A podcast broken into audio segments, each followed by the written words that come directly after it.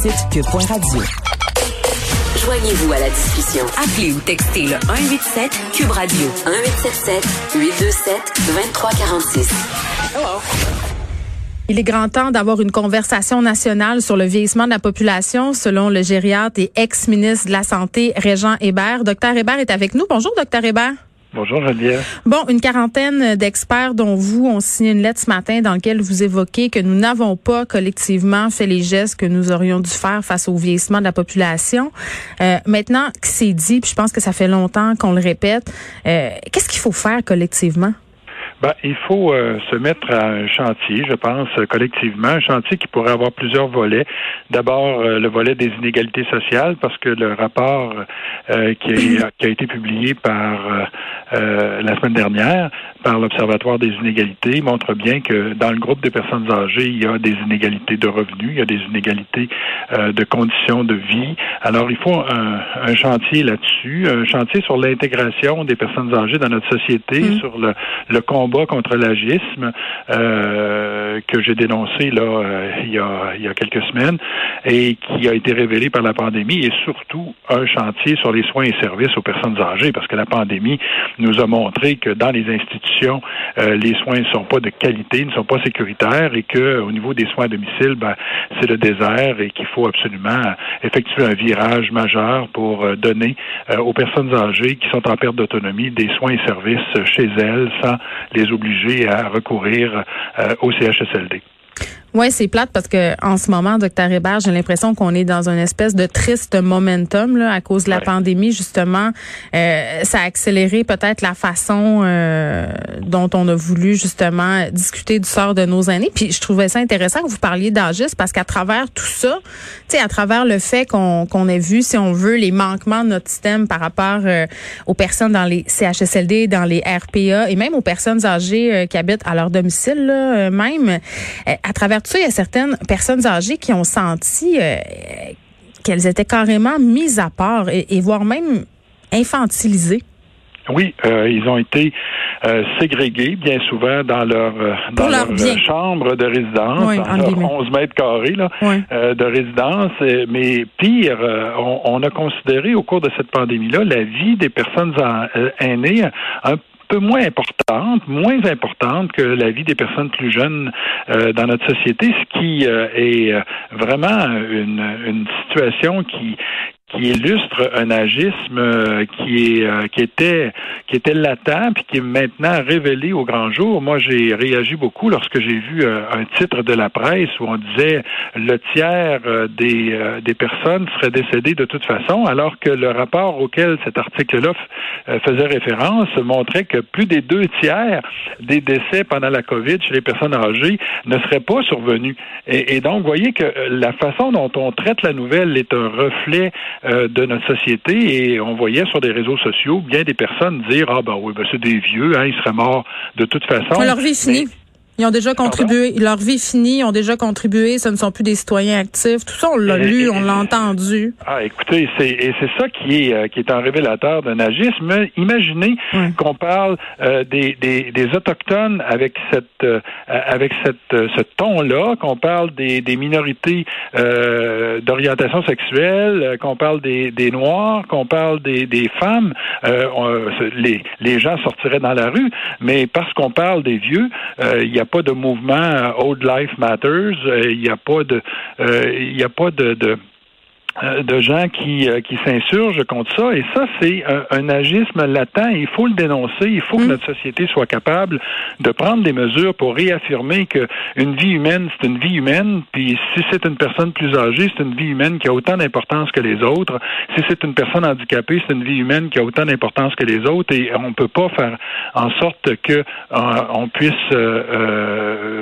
on puisse voir des personnes âgées, des personnes handicapées mourir sans que on euh, et qu'on puisse modifier euh, les soins et services pour faire en sorte qu'elles euh, soient sécuritaires, ces soins et services-là et que les personnes âgées puissent vivre dans la dignité en dépit d'une perte d'autonomie. Puis en même temps, euh, j'ai eu à l'émission une dame âgée, euh, elle avait plus de 75 ans, qui est venue me dire que justement par rapport à, cet infantilisme dont je faisais, euh, auquel je faisais référence un peu plus tôt, qui disait moi j'aurais aimé ça pouvoir les prendre moi-même mes décisions, moi de me faire dire reste chez vous, de me faire dire que j'avais pas le droit de sortir, que j'avais pas le droit de voir ma famille, comme si j'avais pas entre guillemets le libre arbitre, l'intelligence suffisante, suffisante pardon pour évaluer mon risque et euh, accepter ou pas les conséquences de ma prise de risque. J'ai trouvé ça triste d'entendre ça. Elle n'était pas la seule à porter ce discours-là, cette dame-là. Oui, ben je pense qu'il y a des mesures qui devaient être euh, prise pour éviter la, la, la, propagation du virus, mais de là à, à, confiner euh, les personnes âgées dans, dans leur chambre, euh, de là à, leur interdire d'aller de sortir à l'extérieur, prendre des marches par exemple, parce qu'on a vu ça pendant la première vague de la pandémie. Je pense que là on a on a exagéré, on a infantilisé les personnes âgées, on, mm. on les a on, on, les a mis dans une espèce d'ostracisme là qui est inacceptable acceptable dans une société qui, euh, dans une dizaine d'années sera une des sociétés les plus vieilles au monde, celle du Québec, euh, parce qu'on va rattraper le Japon et euh, un certain nombre de pays qui ont euh, également une proportion importante de personnes âgées. Et, ce qu'on voit là, dans ces sociétés-là, mm. le Japon est un bel exemple, c'est que c'est pas une catastrophe le vieillissement de la population. Il y a pas l'économie s'est pas effondrée au Japon. On n'a pas arrêté de donner des, des, soins et services aux, aux, personnes âgées, même que les soins de domicile sont beaucoup mieux développés que chez nous et que euh, le système de santé public et universel qu'on voit au Japon a continué à être soutenable financièrement. Là. Mm. Alors, il n'y a pas de catastrophe pour une société vieillissante, mais il faut assumer ce vieillissement-là et faire en sorte que les personnes âgées sont bien intégrées, qu'ils ne sont pas victimes euh, d'agisme et, qu'on leur apporte les soins et services dont elles ont besoin lorsqu'il euh, y a une perte d'autonomie. C'est comme si on voulait pas voir ce moment-là de nos vies parce que ça nous ramène à notre mortalité. Je pense que c'est pour ça qu'on a de la misère à l'avoir, cette discussion-là collective, docteur Hébert. Mais c'est parce qu'on a eu une société jeune euh, qui euh, fait partie d'un ensemble nord-américain où la, la, jeunesse et la productivité sont mis de l'avant et on n'a pas réalisé qu'à cause du, du baby boom mm-hmm. euh, des années 45 à 65, ben on se retrouve avec une société qui va vieillir extrêmement rapidement et c'est mm. ça la caractéristique au Québec, c'est que par rapport au reste de l'Amérique du Nord et même à, l'Europe, on, on, va avoir un vieillissement là, qui va s'être implanté en quelques décennies décennies seulement et ce vieillissement-là euh, est survenu, est en train d'arriver là sans que euh, on réalise à quel point il faut transformer la société pour faire en sorte que les personnes âgées sont bien intégrées dans cette société-là et qu'on leur apporte les services dont elles ont besoin. Là, on vient d'apprendre que les aînés, le personnel des CHSLD seraient vaccinés en priorité lorsque les premiers vaccins euh, de Pfizer et BioNTech arriveront au Québec, possiblement dès la semaine prochaine. par ailleurs, c'est évidemment, ils sont approuvés. J'imagine que c'est rassurant d'apprendre.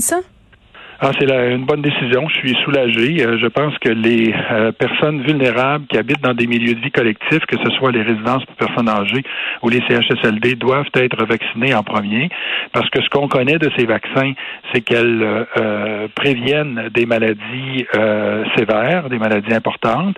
Est-ce qu'elles préviennent la transmission du virus? Ça, c'est pas encore euh, très clair. Donc, euh, il faut que les personnes vulnérables soient vaccinées en premier et en deuxième, les travailleurs de la santé, bien que les travailleurs de la santé font pas des maladies euh, sévères, des maladies graves, mais peuvent transmettre le virus. Alors, si le vaccin peut empêcher la transmission, ben, ça sera un bonus. Euh, mais sinon, on les protégera, euh, ces travailleurs de la santé, d'une d'une infection qui pourrait avoir des conséquences graves. Et là, concernant Noël, docteur Hébert, que pensez-vous de l'appel de nombreux professionnels de la santé qui ce matin, dans une autre lettre ouverte, euh, proposait de refermer le Québec pendant deux semaines et même idéalement pendant quatre semaines. Ben, j'ai signé cette lettre-là. Euh, euh, moi aussi. Euh, et cette lettre-là, vous avez vu, c'est des, euh, des experts en santé publique dans le domaine des sciences sociales et aussi en économie. ce que nous disons, c'est que dans la perspective du pire, on est mieux d'avoir un moindre mal. C'est-à-dire que si on ne ferme pas l'économie pendant le temps des fêtes, on peut se ramasser avec des lendemains difficiles au retour des fêtes, comme ça a été le cas au retour de la semaine de relâche au mois de mars dernier. Alors, ce qu'on dit, nous, c'est qu'il serait moins dommageable pour l'économie de faire ce confinement strict pendant la période des fêtes. Il y a déjà les enfants qui ne sont plus ne sont pas à l'école, ne sont pas en garderie. Beaucoup d'institutions et d'établissements sont mm. fermés pendant la période des fêtes. Et donc, les conséquences économiques seraient beaucoup moins grandes que si on est obligé de faire un confinement strict, comme on a vu euh, dans, aux États-Unis ou encore dans les pays européens au retour des fêtes. Moi, je trouve que ça fait bien du sens, euh, docteur Régent Hébert. Merci, qui est gériatre et qui est ex-ministre de la Santé. Merci de nous avoir